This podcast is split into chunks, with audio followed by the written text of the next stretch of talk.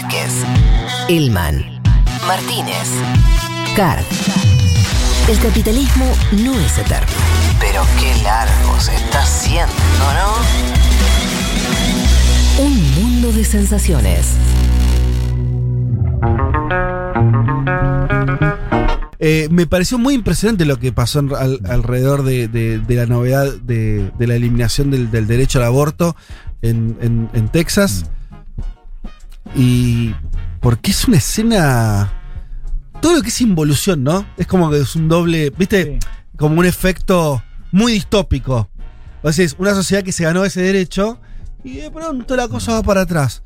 Eh, no digo que no- nunca haya ocurrido, pero sí me parece que tiene un- una dosis como de alarma más fuerte. Sí, sí, hay un ¿no? retroceso y, y bueno, un retroceso que después se puede extender a otros estados, ¿no? A ver, estamos hablando de una ley que empezó a regir hace dos semanas, eh, conocida como ley de, del latido, ¿no? Porque básicamente lo que hace es prohibir el aborto en eh, todos los casos donde se detecta un latido fetal. Sí. que Se suele dar a partir de las seis semanas, ¿no? De hecho, la gran mayoría de los abortos son a partir, son después de las seis, de las seis semanas, con lo cual Estamos hablando de una ley que prácticamente o virtualmente prohíbe la gran mayoría de los abortos en el estado de Texas.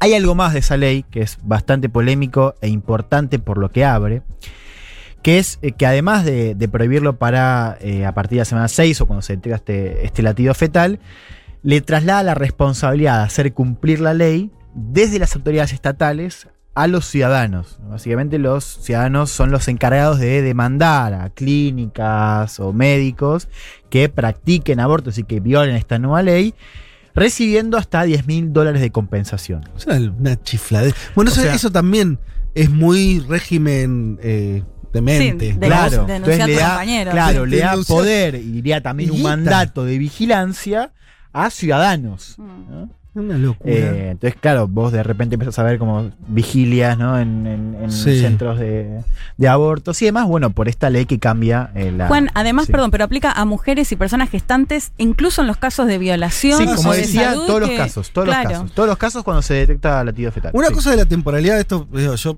por, por- por haber este, atravesado eh, el embarazo de Julia, Ujú. lo, lo sé, Sí. Lo- que es, eh, bueno, las mujeres lo saben, pero eh, en general, una mujer advierte que está embarazada cuando ya tiene unas cuantas semanas de Claro. ese embarazo. Claro. Exacto. Cuando Claro. decís seis semanas, es prácticamente anular el derecho al aborto, porque en general eh, Sí, recién ahí en general se te das están cuenta que no te, claro. no- no te vino, entonces, qué sé yo, bueno, vas al médico, pero todo eso eh, eh, demora y por, en general Mm. es muy raro que una mujer Claro. sepa que está embarazada cuando, eh, si no transcurrió al menos Mm. cuatro semanas, un mes de efectivamente embarazo. As- De hecho, se cuenta así el embarazo Sí. del último periodo menstrual.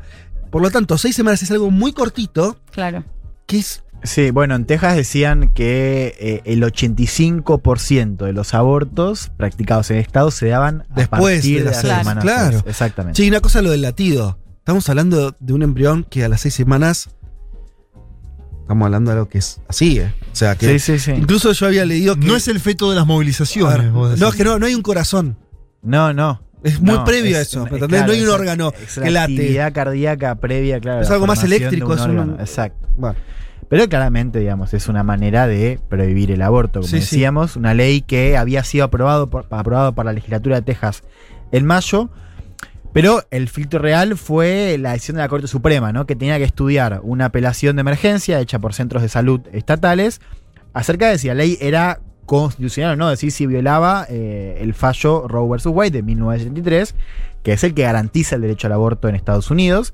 Bueno, finalmente la Corte Suprema, con cinco votos a cuatro, terminó avalando esta ley que ya está en vigencia. Esta semana. ¿Pero hubo- la avaló o no la. Eh, no la anuló? ¿O como la dejó? Claro, yo digo que avalar en el actúe, ¿no? sentido de, claro, o sea, lo que hizo fue rechazar esa apelación. Ah, eso. Entonces, claro. eh, Entonces vale. La bala, claro, eh, votando en contra de, de esta apelación. Eh, esta semana hubo una, una demanda por parte de la administración Biden que había salido a cruzar a la Corte Suprema. Ahora hay una demanda hecha por el Departamento de Justicia que dice que la ley desafía la Constitución. El temor de- del gobierno, y no solamente del gobierno, digamos, de, de todo el movimiento ya ni siquiera diría progresista, ¿no? El, el movimiento que quiere Más que- amplio aún. Claro. Sí. Es que la ley siente un precedente y, y se avance y se En replique, claro, en otros estados gobernados por republicanos. Escuchemos cómo explicaba Merrick Garland, ministro de Justicia, eh, esto en la presentación de la demanda. this kind of scheme to nullify the Constitution of the United States is one that all Americans, whatever their politics or party, should fear. If it prevails, it may become a model for action in other areas by other states and with respect to other constitutional rights and judicial precedents. Este tipo de esquema para anular la constitución de los Estados Unidos es uno que todos los estadounidenses, cualquiera sea su política o partido, deberían temer.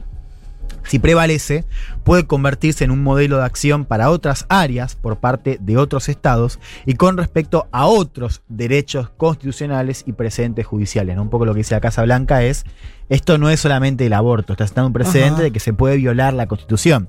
¿Cómo, ¿Cómo sería eso? Y porque dice es, o sea, básicamente, si estamos, o sea, si vos estás atentando contra un derecho constitucional, Sí. que lo dice, de- todos deberían temer porque qué impide que otros derechos también puedan ser anulados, digamos, como siente un precedente de que Ahora, se puede eso, avanzar sobre un perdón, eso es ignorante, pero no es siempre así en Estados Unidos al no haber una constitución escrita. O sea, por lo que estamos hablando Mm. es de una decisión judicial. El, fa- el fallo es histórico, Sí. que es el Sí. que habilita. No es exactamente un artículo en una constitución. Claro. Es un fallo judicial. Es un fallo, y ese fallo, claro, o sea, eso siempre puede ser revertido, ¿no? Digo, No, es que lo que pasa ¿Cómo es, es? distinto. Mira, acá, acá hay una cuestión técnica que es importante y acá sirve esto para entender por qué se puede replicar. O sea, porque esta ley, vos ya tenías leyes similares en otros estados que habían sido bloqueadas. Sí. ¿Qué es lo que pasa? Como el- el- el- la clave no es solamente que sea el latido, sino el hecho de que se le traslada el control a la ciudadanía. Y esto es clave porque el fallo Roe vs. Wade lo que hace es proteger eh, o sea, a- al derecho al aborto ante la ofensiva de los gobiernos o de los estados. Es decir, Ah. no a los ciudadanos civiles. ¿Entendés? Entonces, el hecho de que. El fallo, el fallo ese de los, de- que es de los 70, ¿no? 73. Claro. 73. Lo que dice entonces es, eh, yo te garantizo a vos que querés abortar que, el esta- que ningún Estado no puede eh, impedir tu derecho. Pero acá está, o sea, lo que lo- la ley lo que hace es como le traslada la responsabilidad, este, le da el poder a los ciudadanos, entonces ya es- son ciudadanos contra ciudadanos, ¿eh? es ciudadano, no sé, un eh, ultraderechista en Texas que demanda a un médico, entonces el derecho ya no, no tiene que ver con el Estado, tiene que ver con otro ciudadano privado. ¿Se entiende? O sea, y ese Y- es el argumento que da la corte. Claro, o sea, es exactamente lo que está permitiendo. eh, Para ahí sería que ese ciudadano eh, horrible, ese ser Sí. horrible, que eh, además le van a premiar con guita, va a denunciar a una clínica por aborto amparado en una ley de ese estado, que además Claro. le dice, pero además esa ley, además de darle el poder policía, dice que el aborto está prohibido. Claro, y, y si- Claro. si lo ves de otra manera, o sea, ese fallo, Roe vs. Wade, no te protege, según por supuesto Sí. el argumento conservador, no te protege porque ese fallo involucra a los estados, o sea, el derecho al aborto Sí. con otros estados o gobiernos. Entonces, ahí cambia el paradigma. Por eso esta ley es importante entender ese artículo, que no solamente la cuestión del latido, sino de cómo le traslada ra- la responsabilidad de vigilancia y de control del Estado al ciudadano. Ahora están, están armando Es- una sociedad que Es increíble, ¿eh? realmente. es una, una locura. Y yo le- les contaba recién, o sea, les traía el audio de Garland. No sé si les suena Merrick Garland, ahora ministro de Justicia. Garland fue el juez, o mejor, sí, el juez, era juez, que fue propuesto por Obama para ocupar un Sí. cargo en la Corte Suprema en 2016. ¿Qué había pasado? En 2016, a principio del año, muere Antonio Scalia, un juez conservador, un ícono de, de la corte. Eh, Obama nomina a Garland, que es un progresista moderado. Y los republicanos, que estaban en ese momento con el control del Senado, dicen: No, estamos en el electoral. Me parece, decía Mitch McConnell, en ese entonces líder de la mayoría, que esto lo tiene que decidir la próxima presidencia, ¿no? El próximo presidente. Y esto fue un tema, porque recordemos 2016 todavía vos digamos, tenías un momento incipiente, del trumpismo, pero había muchos republicanos que no estaban todavía muy dispuestos a votar a Trump. Entonces, esto fue una estrategia de Macron en ese año de decir, bueno, vamos a poner a, eh, en el marco de la elección, decir, bueno, vos votás no solamente para poner a Trump, sino para poner un nuevo juez de la Corte Suprema. Entonces, ¿qué pasó? Trump gana las elecciones, nomina a un primer juez, que es Neil Gorsuch, conservador, y ahí se anota el primer juez de la Corte Hay Suprema. consenso que cuando fallece en año electoral había consenso, había. Había, Claro. había porque tenés Cuando otra. fallece alguien en el año electoral, Claro. elige el presidente entrante Sí. Algo que salteó Donald Trump, ¿no? Un año después, eh, Trump nomina y hace aprobar a otro juez, Brett Kavanaugh, un, ¿se acuerdan de esa audiencia? Un tipo que tenía denuncias de abuso sexual, Sí. finalmente es aprobado por, por el Senado. Y ya para el final de la era Trump tuvimos un tema que comentamos acá, la muerte de eh, Ruth eh, Bader Ginsburg, jueza progresista, Trump y todo el Partido Republicano, medio obviando lo que sea en Sí. 2016, decide aprobar a Adentro. Amy Barrett, una mina del Opus Dei muy católica. Entonces, básicamente el resumen es que Trump tiene cuatro años de presidencia y mete tres jueces de la Corte Suprema. Es que hizo, eso hizo bien, o sea, a su favor Trump, ¿no? Porque en los tribunales también se encargó de tener Más de la mitad de los jueces federales claro. los, los reemplazó. O sea, es un tipo que rearmó realmente la estructura judicial y, y es Y- justamente. Y, había sido parte de su campaña, digamos. Sí, lo creo debe ser el legado más importante. Sí. Si vos te fijás en términos de movimiento conservador, bueno, Sí. una ley de que, le- que bajó muchísimo los impuestos y que ahora quería cambiar Biden con esta ley de infraestructura. Y todo lo que hizo en términos de- del Poder Judicial y sobre todo de la Corte Suprema, ¿no? Y es lo que explica, digo, esta super mayoría conservadora que vos tenés seis miembros conservadores contra tres progresistas. Claro. Eh, Sí, eso está bueno para decir la perdurabilidad del proyecto, ¿no? Porque Claro. digo, más allá de que Donald Trump esté ahora Hmm. comentando boxeo un sábado de la noche, esto es trampismo sin Trump. claro. Y ahora fíjate que cómo cambió también el ángulo, porque nosotros sabíamos que derechos como el aborto iban a estar en riesgo, ¿no? Y, se- y lo que se amenazaba era esto de un gran fallo que desmonte Roe versus Wade. Sí. Y lo que estamos viendo acá es que no, o sea, no estamos viendo por ahora un gran fallo, sino lo que estamos No. viendo es como Por los estados. Claro. Desde abajo. Desde abajo se está desmontando. desde abajo. de- desde, desde, desde cada estado generando ese- tipo de leyes. Entonces yo les contaba, había varios estados, a Iowa, Carolina, eh, Dakota del Norte, Alabama, Arkansas, todos estados del Mm. sur, Mississippi, Georgia, que habían intentado pasar leyes similares y habían sido eh, declaradas inconstitucionales. ¿no? Y después tenés otros estados como Missouri, como Kentucky, donde pasaron leyes similares y fueron bloqueadas. Claro. Bueno, ahora con este modelo, fíjense también, hubo algunas investigaciones que estaban hablando de que los grupos antiderechos que redactaron la ley en Texas se pusieron en contacto, Obvio. lógicamente, con grupos antiderechos, por ejemplo, de Florida y Oklahoma, que ahora están diciendo, bueno, vamos a redactar la misma ley, así pasa. Claro. Entonces, básicamente, ¿qué es lo que tenés? Tenés un, una- un derecho al aborto que se quiebra en los estados republicanos. Las legislaturas republicanas pasan la ley, la Corte Suprema mira para el costado, el derecho al aborto queda anulado. Muy damnificadas las mujeres latinas, ¿no? En Texas. Estaba viendo estadísticas, el 40% aproximadamente de los abortos que se hacen, que son 56 mil por año en Texas, Hmm. 40% de mujeres latinas. Digo, esto pensando también en la Bueno, Florida, otros de estados Texas es también. un caso eh, muy interesante, eh, porque, a ver, Texas es un estado muy importante, muy grande, un estado con mucha representatividad en el colegio electoral, Sí, señor. y como decís vos, un estado cada vez más diverso. Eso explica que el año pasado algunos decían que Biden podía ganar Texas, lo cual hubiese Sí. sido realmente un golpe. Entonces vos tenés de repente un movimiento latino que Claro. gira el péndulo a la derecha, pero desde el lado republicano es bien corrido a la derecha, es la ultraderecha. Fíjense, quiero que empecemos a escuchar cómo vendía esta ley eh, Greg Abbott, que es el gobernador eh, de Texas, bueno, con palabras eh, un poco controversiales, después las vamos a escuchar, pero veamos la primera parte. Our Creator endowed us with the right to life, and yet millions of children lose their right to life every year because of abortion. In Texas, we work to save those lives. Nuestro creador nos otorgó el derecho a la vida y sin embargo millones de niños pierden su derecho a la vida cada año por culpa del aborto. En Texas trabajamos para salvar esas vidas. Hubo otro audio que circuló mucho esta semana eh, donde le preguntan a Abbott por qué, o sea, le cuestiona el hecho de que los casos de violación, eh, que, que- que la, que la ley incluía también a los casos de incesto Incesto y y, de- violación. y violación, ¿no? Eh, fíjense lo que responde Abbott. Es un horror de respuesta que fue tendencia en esta semana en Estados Unidos. Quiero que la escuchemos. Obviously, uh, it provides uh, at least six weeks uh, for a person uh, to be able to uh, get an abortion. And so, for one, it doesn't provide that. That said, however, let's make something very clear rape is a crime, and Texas will work tirelessly to make sure that we eliminate all rapists from the streets of Texas by aggressively going out and uh, arresting them and prosecuting them and getting them off the streets. So, goal number one in the state of Texas is to eliminate rape so that no woman, no person will be a victim of rape.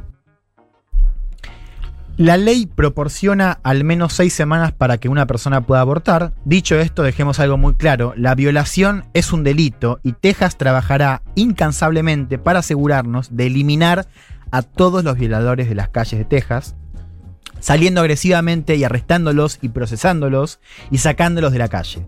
Así que el objetivo número uno en el estado de Texas es eliminar la violación. ¿no? Esto decía Abbott, por supuesto. Amiguito, una- malas noticias, ¿no? Porque los violadores Claro, trascienden fronteras, digo, Total, e los incluso, países- no, y además, eh, ni hablar, pero además incluso él decía que, eh, que estaban ayudando también a que haya menos violaciones, incluyendo Un horror, sí. un horror realmente, pero que marca un poco también, o sea, lo macabro también el discurso que estamos viendo ahora en Estados Unidos después de la era Trump, o, o- o mejor dicho, hay que ver también que, que- Sí, sí. que pensamos cómo era, pero digo, después de Trump saliendo de la presidencia, vemos ahora cómo se está desmontando eh, desde... Y lo corrido a la derecha que está el Partido Republicano, ¿no? Sí, sí, bueno, y partió. Claro, y bueno, en Texas también. eh, Texas como experimento, ¿no? y Por las Texas armas. aprobó, claro, y además eh, eh, Texas está haciendo otros estados que está impulsando la restricción Claro. del voto. Pero, y Juan, mi Sí. pregunta un poco lo que planteaba Fede, esto de que sea por la corte, el fallo Mm. de la década del 70 y demás. ¿Se puede hacer una ley a nivel nacional?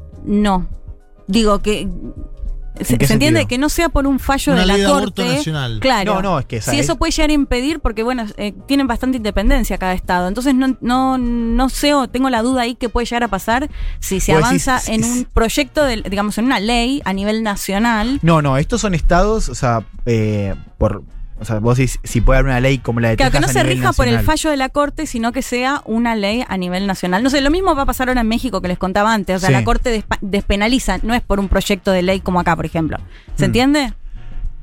Eh, por lo que entiendo es a nivel local, o sea, no, vos decís una ley que replique lo de Texas a No, nivel no, nacional. una, No, una al ley revés, que habilite claro. el aborto a nivel nacional. Que Claro. sea el Congreso el que vote una ley. Yo no sé No, porque pero ahí me tiene- pierdo no, un no, poco porque o sea, cada vos estado para tiene eso, mucha o sea, para eso tenés que tener un presidente judicial que no lo vas a tener porque la corte es. O sea, en No, no, y caso es, es. es un país federal, Estados Claro. Unidos, donde Claro. cada estado tiene la. no, la total. No, y de lo que tenés es el amparo de la corte, que en este caso no vas a ver otra cosa, porque la corte va a seguir siendo por muchísimas gen- bueno, por muchos Sí, va a años seguir defendiendo. eh, conservadora, ¿no? Bueno, voy cerrando con, esto. Yo creo que lo que decís vos de México es interesante para entender también eso, cómo vos tenés una situación global donde en general vos ves avances en materia de derechos eh, de la mujer, ¿no? O sea, vos tenés, de hecho, en estos últimos, en estas últimas décadas, solamente tres países que eh, están prohibiendo, que son Nicaragua, Polonia y Estados Unidos.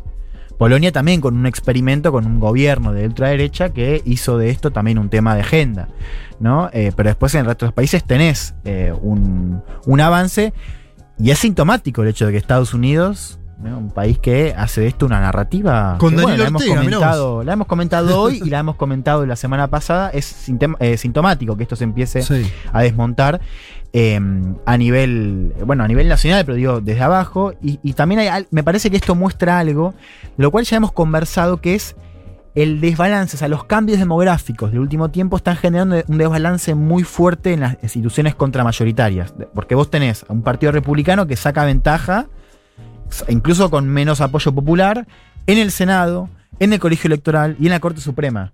O sea, eso me parece que también es bastante importante para entender de qué manera el Partido Republicano saca ventaja de esto y cómo los estados del interior están sobre representados en la estructura política de eh, Estados Unidos. Bueno, un caso testigo, ciertamente, y vamos a ver qué pasa si la ley se replica Bien. en otros estados, y un tejido que, bueno, como decíamos, se resquebraja desde adentro. Así es.